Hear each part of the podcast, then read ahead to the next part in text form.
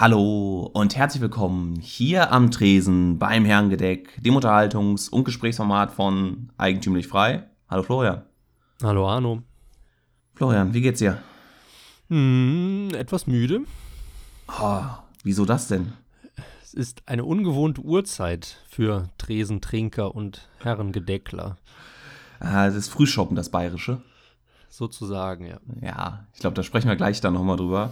Ich wollte zuerst mal dazwischen grätschen und mich mal wieder ein bisschen pöbelnd äh, hervortun.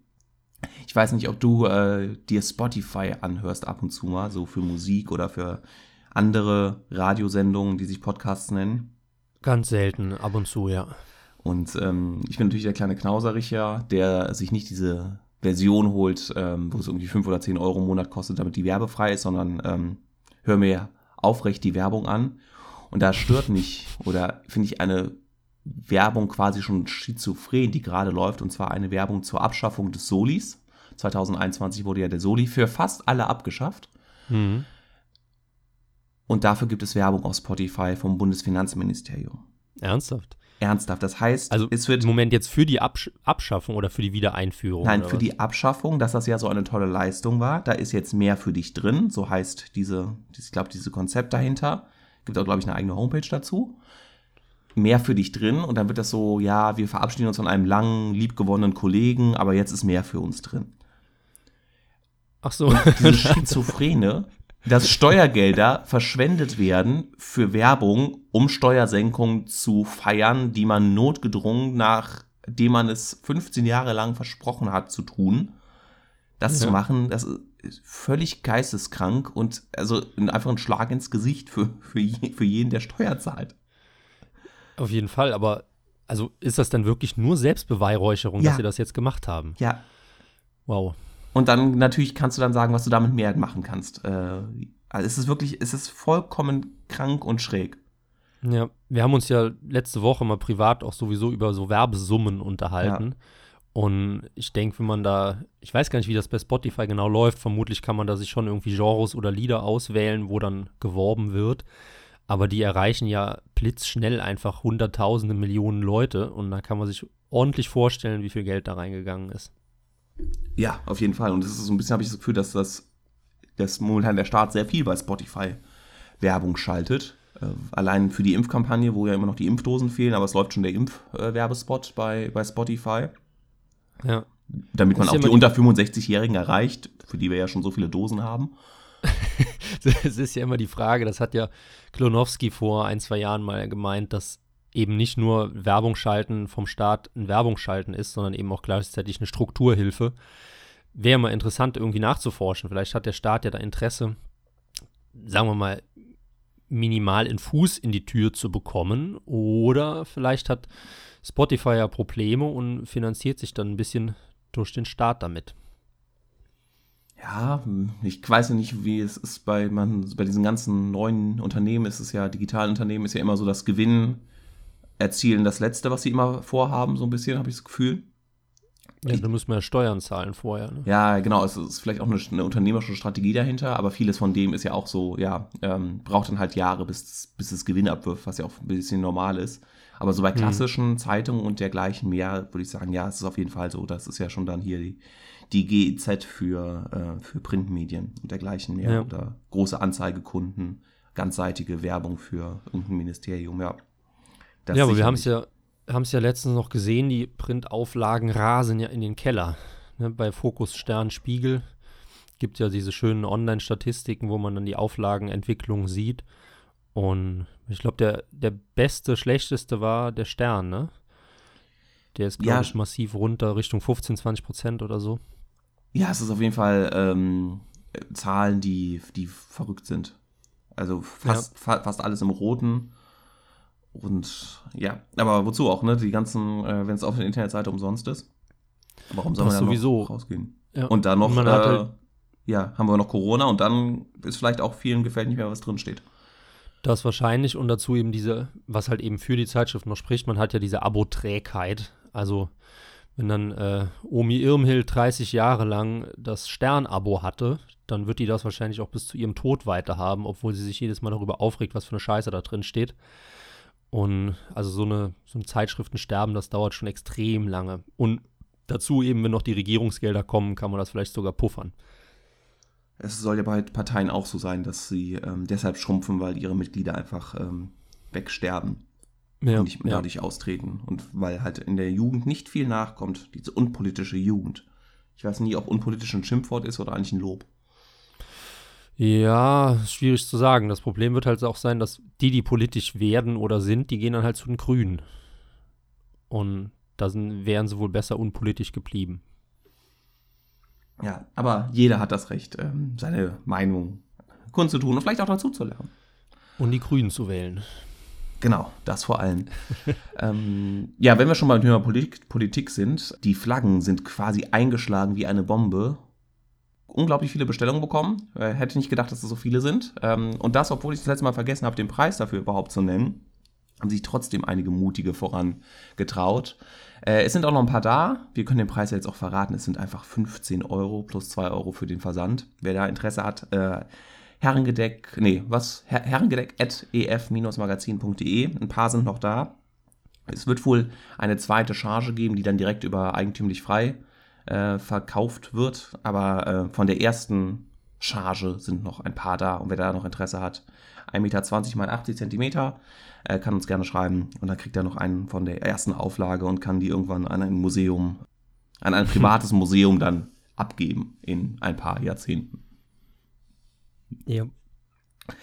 Ja, so viel dann jetzt zum, zum Pöbeln und Werbung, Einstieg, Blog. Und äh, Florian, übernimmst du und führst uns ins Thema ein.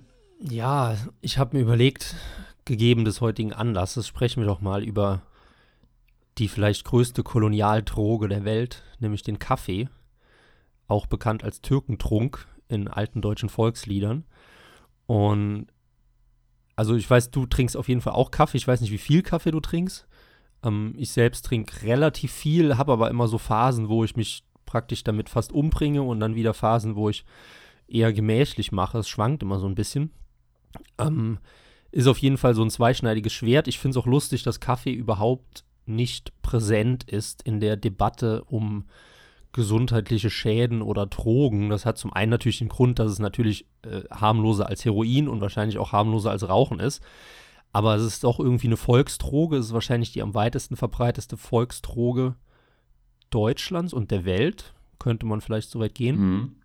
Und ähm, ich erinnere mich, letztes Jahr oder vor anderthalb Jahren habe ich extrem viel Stress gehabt bei der Arbeit, habe halt wieder jeden Morgen irgendwie ein, zwei Kannen getrunken und ähm, dann ist an einem Morgen war der Kaffee alle. Und, und also man sollte ja denken, dass es irgendwie kein Problem ist, mal fünf Minuten irgendwo hinzufahren. Und ich bin vollkommen, ja nicht durchgedreht, aber es war schon mal eine Ausnahmesituation. Und dann hatte ich aber viel zu tun, habe gesagt, nee, dann kaufst du den später, machst jetzt gerade irgendwas anderes. Ich habe richtig böses Kopfweh bekommen und habe dann halt auch später recherchiert und es stimmt tatsächlich, wenn man einen Kaffeeentzug radikal durchführt, kriegt man körperliche Entzugserscheinungen, also nicht nur psychische Lust. Und das habe ich mir dann doch so zum Anlass genommen, mal das Ganze ein bisschen zu regeln und runterzufahren. Und jetzt bin ich, glaube ich, bei zwei Tassen morgens und vielleicht noch eine nachmittags und das war's dann. Ähm, ja, soweit meine Kaffeeerfahrung. Wie gesagt, zwei Cold Turkey auf Kaffee. Mein Cold Turkey, ja, auf Türkentrunk. Und deswegen, aber erzähl mal, wie es bei dir ist. Wie viel Kaffee trinkst du so? Ist es lebensnotwendig oder nette, nette Gelegenheit ab und zu? Ja, es ist mehr so, so nette Gelegenheit. Dazu mal ein oder zwei Tassen, vielleicht am Morgen, aber auch nicht dann, dann jeden Tag. Ähm, aber manchmal manchmal hat man ja dieses Gefühl, es, gibt jetzt nichts Besseres als ein Kaffee, ein Bier oder eine Zigarette. Ja, der Körper weiß das irgendwie, ne? Ja, manchmal ist es so, äh, ne, an einem Abend so, es muss jetzt eine, ein Bier sein und dazu eine Zigarette oder morgens, es muss jetzt ein Kaffee sein. Ähm, ja. Seltsamerweise, glaube ich, Kaffee und Zigarette gibt es ja auch viele Leute, die das zusammen äh, konsumieren. Ähm, das klappt bei mir überhaupt nicht. Mhm. Ich finde, das beißt sich. Ich bin jetzt gerade ein bisschen am Überlegen ähm, zu den gesundheitlichen Schäden von Kaffee. Das war mir gar nicht so bewusst, dass es da, ähm, dass es dazu was gibt. Ich dachte immer, dass es eigentlich eine. Ich wusste immer nur, dass es eigentlich relativ weniger Koffein hat als beispielsweise jetzt schwarzer Tee und trotzdem alle auf Kaffee abfahren und dass da noch irgendwas anderes drin ist, was eigentlich wach macht. Ja. Ja, das Problem so, ist halt, man, man äh, weiß halt nicht richtig, was Kaffee für eine, für eine gesundheitliche Wirkung hat, weil wenn halt die Leute mit 60 ein Herzkasper kriegen, wie willst du dann den 30-jährigen Kaffeekonsum dafür verantwortlich machen? Ja, es ist ja das, das große Problem bei diesen ganzen Studien, die in Richtung Lebensverhalten gehen, dass da so viele Störgrößen drin sind und so viele mhm. Unwägbarkeiten, weil du ja nicht jemanden 30 Jahre lang Tag für Tag kontrollieren kannst, weil er in dem Moment ja auch schon wieder sich anders verhalten würde, als er es ohne die Kontrolle machen würde. Und so in Erinnerungen hast du Erinnerungsstörgrößen drin. Äh, du weißt nicht, was es je nachdem genetisch ist. Also es ist alles, und der Effekt ist ja nicht so groß, dass, dass ich eine Kugel im Kopf hast, eine sehr große Effekt. Mensch tot. Aber ja, wenn du ja. einen Effekt hast, der über 40 Jahre sich aufbaut, vielleicht, den zu messen, ist mit den heutigen Instrumenten quasi unmöglich. Mhm. Ja, was ich aber interessant finde, wa warum schmecken dir keine Zigaretten und kein Kaffee zusammen? Einfach bäh? Nee, einfach bäh, genetisch. ich, also bei mir, das ist die schönste Kombination, die es gibt, außer halt getoppt vom Bier und der Zigarette. Ähm, ich bin aber jetzt wieder seit ein paar Wochen nicht mehr am Rauchen. Und ich freue mich da schon drauf, wenn es wieder soweit ist. aber Kaffee geht dann noch und du hast dann äh, äh, Kaffee geht. Wenn ich, wenn, ich, wenn ich jetzt ein Bier trinken würde, dann würde ich in äh, Schlafanzug vom nächsten Zigarettenautomat stehen. Aber mit einem Kaffee habe ich nicht so das Zigarettenverlangen. Aber wenn ich dann rauche und dann Kaffee dazu, also ist ein Traum. Ja, ich finde es ja immer, was mich so an Kaffee, was ich interessant finde, ist einerseits, dass die ganze ähm, Fairtrade-Sache sich so um den Kaffee aufgebaut hat. Ja, stimmt, stimmt warum, warum ist das der Fall? Vielleicht können wir da gleich nur drüber sprechen. Und auch, ähm, was für ja, Absurditäten es in der Kaffeeauswahl mittlerweile gibt und ähm, wie viele verschiedene Getränke es dabei alles so gibt. Ähm, wie sich das immer weiter so ausdifferenziert. Das ist, glaube ich, auch im Kaffee mit äh, sehr, sehr gut zu beobachten, wo es vor 20 Jahren gefühlt noch irgendwie einen Filterkaffee gab, ne, und das war's. Mhm. Und auch diese, ähm, hier dieses Instant-Pulver. Ja. Bist du jetzt bei allen möglichen, was natürlich dann über die Italiener kam, was ja auch teilweise sehr, sehr lecker ist, ne? So ein Cappuccino oder so ein Espresso, aber trotzdem was für eine Bumhai darum gemacht wird und mittlerweile um die Bohnenauswahl und ähm, die kleinen Privatröstereien äh, alles gemacht ja, wird. Das stimmt, stimmt. Finde find ich ein bisschen verrückt. Ich weiß, es gab immer, oh, das gibt ja irgendwie diesen teuersten Kaffee der Welt, der aus Katzenscheiße gemacht wird, ne? Sagt ja, wo die, nee, wo die Katzen, ich glaube, die Bohnen fressen und dadurch ja, durch genau, die Enzyme genau. immer in der Magen, ja. Schleimhaut oder was auch immer, oder in den Darm dann die, der Kaffee angeblich besser schmeckt. Also ich glaube, warum diese Fairtrade-Geschichte angefangen hat im Kaffee, ist tatsächlich einfach die, ja, die geografische Struktur. Also wo wird Kaffee angebaut? Dann in den typischen südlichen Ländern, wo die Leute ziemlich arm sind. Mhm. Jetzt nicht bettelarm, sonst würden sie keinen Job auf der Plantage haben, aber ziemlich arm. Und dann hat man halt diese, diese direkten Assoziationen wieder mit der Kolonialzeit, weil es ja auch damals in den europäischen Kolonien sehr, sehr stark angebaut wurde. Und wo will man die Welt am besten retten, als wenn man nicht zu unseren Schutzbefohlenen geht, die halt in, in, in der südlichen Geografie der Welt liegen. Und ähm, dazu ist es noch ein Luxusmittel. Also wenn wir jetzt irgendwie, äh, was wäre ein schönes Beispiel, wenn wir jetzt irgendwie Holz oder Erz oder sowas kaufen würden. Gut, das ist ein Ding, was man irgendwie normal braucht. Aber ich glaube, der Konsument, der weiß unterbewusst schon, dass er sich eigentlich jetzt so wie ein kleiner König fühlt, wenn er morgens seinen frisch gebrühten Kaffee trinkt. Und so haben es die Unternehmen dann auch sehr, sehr früh verstanden, einfach das schlechte Gewissen zu wecken, dass bei der Produktion die Ärmsten und beim Konsum die Reichsten aufeinandertreffen und dass man das eben irgendwie ein bisschen abwiegen muss, sei es jetzt mit Ausgleichszahlungen oder mit irgendwelchen dämlichen Siegeln, um dann Geld zu machen. Ja, ist die Frage, ob das direkt schon so von den Unternehmen gedacht war oder ob es tatsächlich mit, ähm, mit enthusiastischer Motiven daran gegangen wurde und das dann nachher ziemlich schnell die Großen entdeckt haben, wenn sie irgendwie das Siegel Fair Trade auf ihren Kaffee packen, können sie nochmal zwei Euro mehr verlangen und davon kommen dann auch vier Cent beim Bauern tatsächlich an. Und diese kleinen Initiativen von Fair Trade, ähm, hier diese dritte Weltläden und sowas, wo das ja vielleicht, wo ich den Glauben habe, dass da mehr, mehr ankommt, dass es da tatsächlich dann die Weltverbesserer waren und das dann irgendwann kapitalisiert wurde von den, ähm, von den bösen Großunternehmen. Ja, wahrscheinlich ist es ja immer jemand, der sich vorwagt und dann den Finger in die Wunde legt und sagt, das ist aber böse und dann ist halt das Unternehmen, was als erstes sagt, haha, wir aber nicht.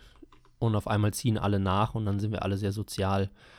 Ähm, aber was wir auch noch angesprochen haben oder was du eben angesprochen hast, ist ja die Diversifizierung des Kaffeekonsums. Mhm. Und ich krieg's wahrscheinlich nicht mehr ganz zusammen, aber es gibt ein ganz tolles Buch von Alexander Pscherer. Ähm, das heißt, so und so viele, also jetzt beliebige Zahl einführen, ähm, wollten gegen den Zeitgeist. Ähm, und da geht es halt um Gesten, die irgendwie langsam verloren gehen. Scherer ist halt so ein extrem konservativer Typ. Und ähm, der hat dann in diesem Buch geschrieben, das ist ein Satz, der mir hängen geblieben ist, wir leben im Latte Macchiato-Zeitalter.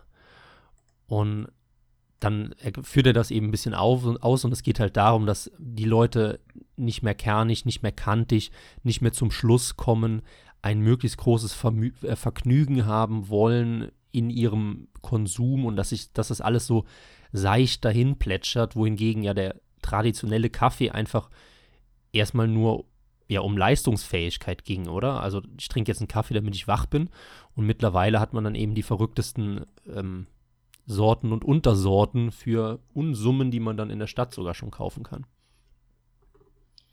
Und der nächste Schritt ist ja dann, dass nicht nur der Kaffee verrückt ist, sondern die Milch dazu auch. Ne? Es gibt dann Mandelmilch, Sojamilch, was auch immer es für verschiedenste Milchprodukte äh, und gibt, aus welchem Produkt man überhaupt Milch machen kann. Äh, bin ich jedes Mal erstaunt drüber. Dass es da dann sich weiterführt, ne? dass es ein, ein, ähm, ein immerwährender Wachstumsmarkt ist äh, um ja, da ein genau. bisschen Kapitalismuskritik mit reinzubringen. Ja, ich überlege ja. gerade, ähm, es gibt ja auch den, den Begriff Muckefuck, ne? Also wenn nach, als nach dem Krieg kein, äh, kein Kaffee oder kein Geld für Kaffee vorhanden war, dass man dann den Kaffee so oder so oft aufgebrüht hat oder verdünnt hat, dass man quasi durchschauen konnte oder dass da Kinder dann äh, ja von, von Hotels die Kaffee, den einmal aufgebrühten Kaffee äh, genommen haben und ähm, ja wieder weiterverkauft haben und dergleichen mehr. Also es ist zumindest war es da ja noch ein Luxusprodukt. Ähm, ich ja. weiß jetzt nicht, ob es dann jetzt, das würde ja ein bisschen dem widersprechen, was wir vorher gesagt haben, dass der Konsument dann in dem Moment eigentlich sich wie ein kleiner König fühlt. Äh, weil wenn jetzt hier äh, Manfred, äh, der morgens um 4 Uhr aufsteht, um um 5 Uhr bei Ford ähm, an der, am, am, am Band zu sein, sich einen Kaffee rein, reinschüttet, weiß ich jetzt nicht, ob er das Gefühl hat, ich bin jetzt hier äh, König Manfred. Ja, gut, das wird sich über die Jahrzehnte verschoben haben. Also, wenn man so im 19. Jahrhundert, meine ich, oder noch früher, im 18. Jahrhundert, hat die Kaffeekultur angefangen. Und da, da gab es ja dann noch Kaffeehäuser. Mhm. Und das ist ja auch sowas, was, ähm, ja, wo ich schon sagen muss, die Norddeutschen beziehungsweise es stimmt eigentlich gar nicht, weil ich glaube, in Bremen hat das mit dem Kaffee angefangen, weil da, wie heißt die große Firma? Ach, verdammt. Ähm, die hat den Kaffee eingeführt in Deutschland, aber. Mövenpick? Ja, nee, sowas in der Art. Milita? Was, Milita? naja, auf jeden Fall ein Bremer Unternehmer hat den Kaffee eingeführt und Kaffee war damals verboten in Deutschland zu kaufen und verkaufen und da hat halt dieser Unternehmer als erstes die Lizenz bekommen und hat das dann ähm, ja, praktisch als erstes angeboten und eben sehr luxuriös in diesen Kaffeehäusern. Ich meine, in Österreich ist ja auch bekannt dafür, dass halt gerade in Wien, also dass Leute sich entspannt zum Kaffee trinken treffen. Ähm, was nur ein interessanter Fakt ist, dass dieser Mann, der das erfunden hat, ich bin jetzt gerade parallel am Googeln, weil mir das so peinlich ist, dass ich den Namen nicht mehr weiß, ähm, der hat auch den entkoffinierten Kaffee erfunden, weil dem, weil dem reihenweise die, die älteren Leute umgekippt sind. Weil halt damals auch mehr, mehr Koffein drin war und man war sich halt überhaupt nicht bewusst, ob das, das auch zu viel sein könnte. Mhm. Und äh, der hat dann halt angefangen, mit so einer Entkoffinierung zu arbeiten und das hat er dann irgendwie seinem Schwiegervater zum, zum Testen gegeben und er hat dann halt nichts ans Herz gekriegt und dann hat sich das auch Bahn gebrochen für die ältere Generation. Ja, aber ich kenne Muckefuck tatsächlich als Löwenzahnkaffee. Hast du das schon mal gehört? Nee. Also ich weiß nicht, ob das regional ist, weil wir noch ärmer waren in der Eifel als in den anderen Teilen Deutschlands. Aber ich glaube, das wurde aus Löwenzahnwurzeln gebraut, der originale Muckefuck. Aber bin ich mir jetzt auch nicht so sicher. Naja, und das ist auch braun geworden, ne? So ein Ersatzprodukt. Genau, ja. Hauptsache nur mehr Geschmack als Wasser. Ja. Nee, Löwenzahn-Kaffee kannte ich nicht. Nee, also bei mir ist Muckefuck, dass, äh, ja, wenn es äh, ganz, ganz dünner Kaffee ist. Der im Zweifelsfall auch schon mal aufgebrüht wurde. Ja, was auch hier so ein bisschen, ja, ein, ein Witz der Geschichte ist, ist ja ähm, überhaupt, wie der, wie der Kaffee dann rübergekommen ist, ne? Über die Türken, hat sie ja am Anfang schon gesagt, Türkentrunk. Mhm. Ähm, wenn das heutzutage der Fall wäre, würde ja wahrscheinlich äh, schon irgendwelche wütenden Mobs von Cultural Appropriation sprechen, wenn man ähm, in Europa Kaffee trinken würde. Weil das ja eigentlich nicht zur Kultur der, des Europäers gehört. Wahrscheinlich, ja. Wahrscheinlich. Allerdings war es tatsächlich über die Türkei, bin ich mir jetzt gar nicht so sicher. Ja, Also, also, gerüchteweise, aber vielleicht ist es auch nur der, ähm, der Mythos, dass als die, ähm, die Türken vor Wien standen und dann besiegt wurden und dann Hals über Kopf fliehen mussten, äh, dass man dann in den Zelten die Apparaturen äh, zur Kaffeeherstellung oder vielmehr zur, ähm, zum Kaffeeaufbrühen gefunden hat und dass es dann darüber entstanden ist. Und deshalb ist Wien auch so ein bisschen die Zentrale ähm, für, ne, es gibt ja noch heutzutage Kaffeehäuser, weil das halt über Wien dann gekommen ist, wobei ich das nicht weiß, durch das ähm, K und durch die K&K-Monarchie war halt die Verbindung in den Osten und damit auch in den äh, nach Arabien wahrscheinlich einfach besser als in Frankreich, Ja. Ja. so gerüchteweise. Ja, gut, haben wir lang über Kaffee gesprochen. Hast du die Firma rausgefunden? Dann. Ich bin immer noch am Recherchieren. wir können es noch ein bisschen strecken. Ähm, Ja, wenn irgendwie ich- gar nicht so leicht. Wenn nicht, kann ich ja einfach äh, von meiner Idee, äh, von meinem Thema erzählen und du kannst ja einfach reinrufen und ähm, Ich rufe dann laut den Firmennamen rein. ja, Heureka, Ja. bitte. Okay. Und zwar wollte ich nochmal mit dir, ich hatte das in der letzten Sendung ja so ein bisschen äh, spöttisch davon gesprochen, dass ähm, die Krise ja langweilig ist. Und wir hatten äh, die Sendung aufgezeichnet an dem Tag, wo dann das Kapitol gestürmt wurde.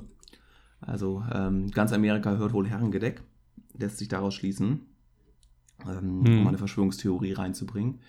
Und irgendwie sind wir, musste ich darüber ein bisschen mehr nachdenken, woher kommt meine Vorstellung überhaupt, wie eine Krise auszusehen hat? Also woher, Ja, gute Frage. woher kommt es? Und dann so ein bisschen hin und her überlegt, und warum habe ich überhaupt die Vorstellung, dass eine Krise aufregend ist? Und dann Wahrscheinlich aus Geschichtsbüchern, oder? ja, ich glaube noch nicht Filme. mal, Filme ist eher die Sache, weil Geschichtsbücher, ja, heutzutage ist ja eigentlich alles geprägt von, äh, von Filmen.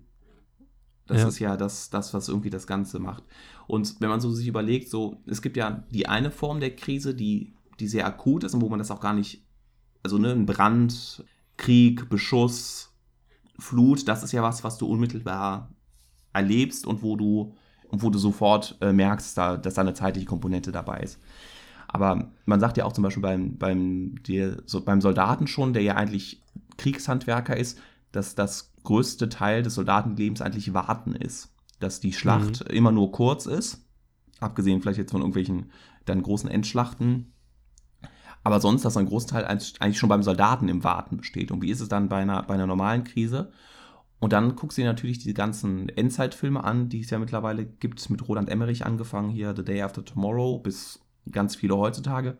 Und da ist natürlich, wird in 90 Minuten was erzählt und es ist die ganze Zeit, und jetzt muss ich das englische Wort benutzen, Action drin. Mhm. Einfach weil es vom, vom Erzähltempo, weil wir sich so durchgesetzt hat. Aber eigentlich sind ja wenige Momente, die wirklich schnell und hektisch sind und ganz, ganz viele Momente, die sich einfach ewig hinziehen. Nur kannst du das in einem Film nicht erzählen und dementsprechend, weil wir noch keine Krise erlebt haben oder ich, denke ich halt, es muss alles wie im Hollywood-Film sein im, im ersten Moment. Ja, ist auf jeden Fall was dran. Was mir jetzt direkt eingefallen ist, ist die Französische Revolution, die ja in unseren Köpfen, Die wir alle ja miterlebt haben. Die wir alle miterlebt haben und in unseren Köpfen wahrscheinlich drei Stunden andauert. Am, Mhm. oh, wann? 7. Juli? Nee, Moment. Irgendwann im Sommer äh, 1789 im Sturm auf die Bastille. Und dann alle sagen, das ist die Französische Revolution, Freiheit, Gleichheit, Brüderlichkeit. Kurz darauf wurde der König geköpft und dann entstand die Republik. Und So, dann und kam ja Metternich voll- irgendwann, ne? Ja, genau, und dann kam Metternich, hat alles kaputt gemacht, dieser deutsche Reaktionär. Ähm, so die, die aktuelle Schulbildung. Und also erstmal, das stimmt natürlich nicht so. Und zweitens, der Revolutionsprozess, der geht ja also auch schon von vor 89 praktisch dann bis ja, 1806, meine ich, als Napoleon dann endgültig die Macht übernimmt. Das heißt, wir haben ja eine, eine Krise oder zumindest mal eine enorme staatliche Umwälzung, die hat ja 20 Jahre gedauert fast. Mhm. Und was wir halt machen, sind halt, wie du sagst, diese Action-Momente, Zitat, und dann eben schön sich darauf beziehen. Und klar, wenn man das mit der heutigen Krise vergleicht, vielleicht sind wir schon mitten in der Krise, vielleicht werden in 200 Jahren die Historiker auf die Corona-Krise von 2019 bis 2029 zurückblicken und wir haben es gar nicht gemerkt, dass wir eigentlich gerade mittendrin stecken.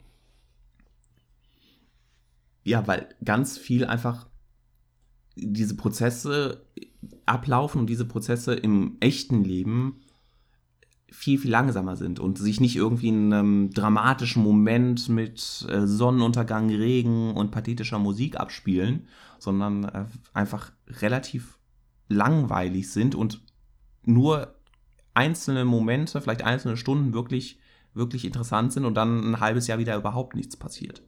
Und ja. trotzdem währenddessen was fortschreitet, aber dass das für den, ähm, zumindest für meinen Geist, ähm, sich dann so anfühlt, als würde nichts passieren. Ja, und dann überleg mal, wenn dem, dem französischen Bauer die Revolution schon langsam vorgekommen ist oder war, dann kommt sie uns ja noch langsamer vor, weil wir in einer, einer extrem schnelllebigen Zeit leben, allein mit dem, mit dem technischen Fortschritt und den sozialen Medien. Mhm. Und dann wird so viel hin und her gefunkt und getwittert und erlebt und Nachrichten konsumiert oder eben nicht erlebt. Und die Realität wirkt dann noch mal langsamer, fast stehend.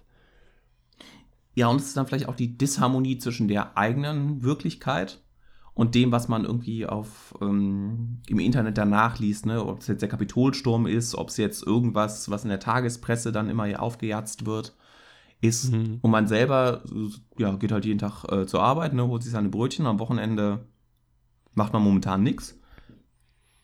Ja aber man kriegt halt drumherum mit, all das irgendwie äh, jetzt gerade jetzt gerade an den Börsen der Sturm der Kleinanleger gegen, gegen die Großinvestoren ist und man selber aber überhaupt nichts mitbekommt. Da es eine Disharmonie ist zwischen dem, zwischen dem, was, was man ja im Kopf mitbekommt und dem, was man vielleicht dann so ein bisschen fühlt in der unmittelbaren Umgebung. Mhm. Und dadurch hat man das, das Gefühl, ja dass man noch mehr in der, in, in der Langeweile sitzt. Genau, und ich meine, du hast ja auch schon ein paar Mal erzählt, dass du ja auch Medienfasten betrieben hast oder ab und zu betreibst. Mhm. Ich habe es auch schon mal gemacht, jetzt nicht, nicht so exzessiv wie du, aber ähm, da sieht man ja auch, wie, wie krass diese Diskrepanz eigentlich ist. Und dass, wenn man sich mal diesem ganzen, ganzen Medien entzieht und auf einmal merkt man, Moment mal, die Welt dreht sich genauso schnell wie vor ein paar Jahren.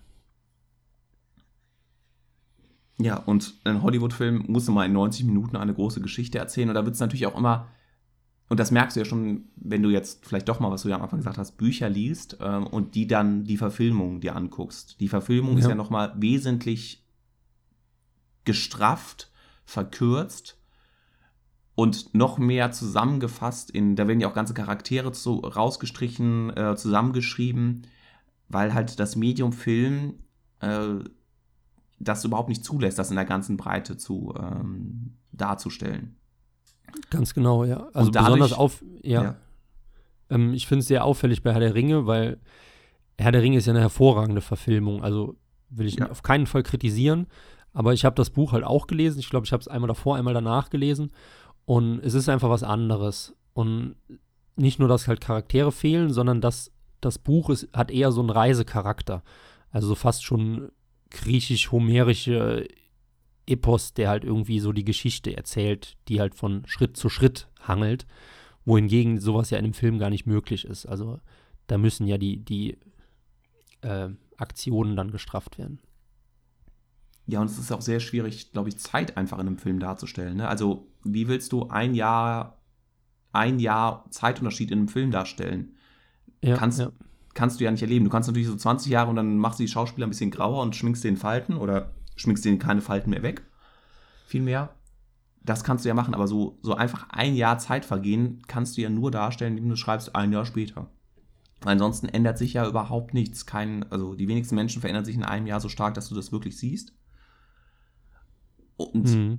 ja, in, in der Realität liegt halt ein Jahr dazwischen, aber im Film dann halt nicht so. Und das ist aber das, wie wir denken, wie eine Krise abzulaufen hat, weil das das Einzige ist, ähm, was wir haben. Und das ist in dem, in einem Buch ist es, und selbst in einem Buch, wenn du irgendwelche Erinnerungen liest, hier ähm, Weltkrieg, nach Weltkrieg, Erster Weltkrieg, auch da werden ja nur die prägnantesten Sachen ähm, dargestellt. Ansonsten wäre ja so ein Tagebuch äh, sehr, sehr dick und es, äh, auch da ist schon die Konzentration auf wirklich bedeutende Ereignisse.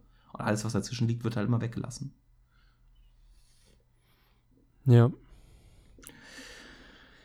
Gut, würde ich sagen, meine Kaffeetasse ist leer. Ich weiß nicht, wie es bei dir aussieht. Meine ist auch leer und die wird jetzt gleich nachgefüllt von Kaffee Haag, Ah. die, das, das erste, äh, pro, erste richtige Kaffeehaus und eben ähm, die erste Kaffeefabrik, was wahrscheinlich noch markanter ist. Aber Kaffee gab es tatsächlich schon viel früher.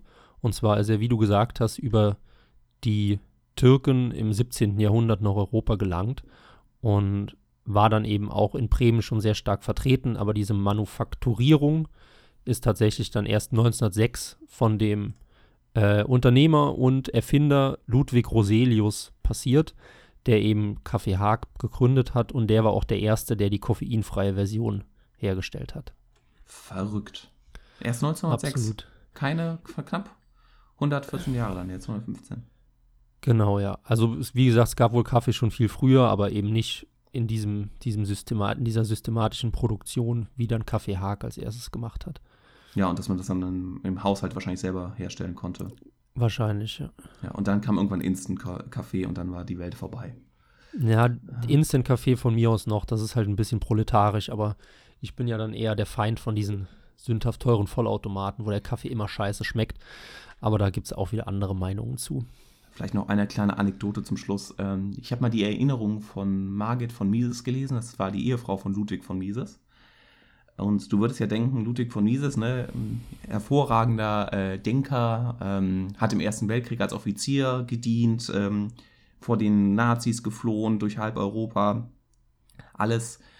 Und Margit von Mises hat in der, in der Biografie über ihren Mann oder ihr Leben mit ihrem Mann äh, dann geschrieben, dass Ludwig von Mises die größte Erfindung der Menschheit Instant Coffee hält, weil er damit in der Lage ist, sich selber Kaffee zu machen. Er, sei, er war wohl noch nicht mehr in der Lage, selber ein Ei zu kochen, aber mit Instant Kaffee konnte er endlich sich selber Kaffee machen und dann musste das seine Frau nicht mehr für ihn machen. Das ist irgendwie ein bisschen traurig, wenn man sich überlegt, dass so ein großartiger Mann es nicht hinbekommt, Kaffee zu kochen. War das nicht bei, ähm, nicht, nicht, war nicht Rothbard auch so ein vollkommen weltfremder Typ, der nichts auf die Reihe gekriegt hat? Also abseits seiner genialen Theorien. Auch mal irgendwo gelesen. Na, ich weiß es nicht mehr, aber es ist, also nicht nur, dass es bezeichnet ist, dass Leute Schwächen haben und vielleicht auch an der Realität vorbeilaufen, wie man bezeichnen könnte, aber ähm, es passt ja dann doch irgendwie zum libertären Wesen, oder? Also das Äh. nicht Kaffee kochen können. Das sagst du jetzt. ja. Also ich. Würde sagen, wenn ich eine politische Strömung benennen müsste, die ähm, etwas splenig ist, dann sind es dann doch die Libertären.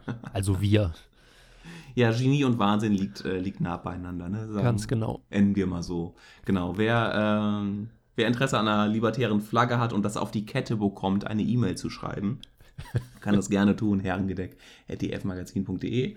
Und dann würde ich sagen, verabschieden wir uns für die Woche.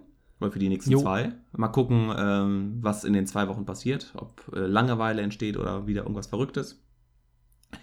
Und wünschen jedem einen äh, ja, schönen Kaffeegenuss. Bis dann.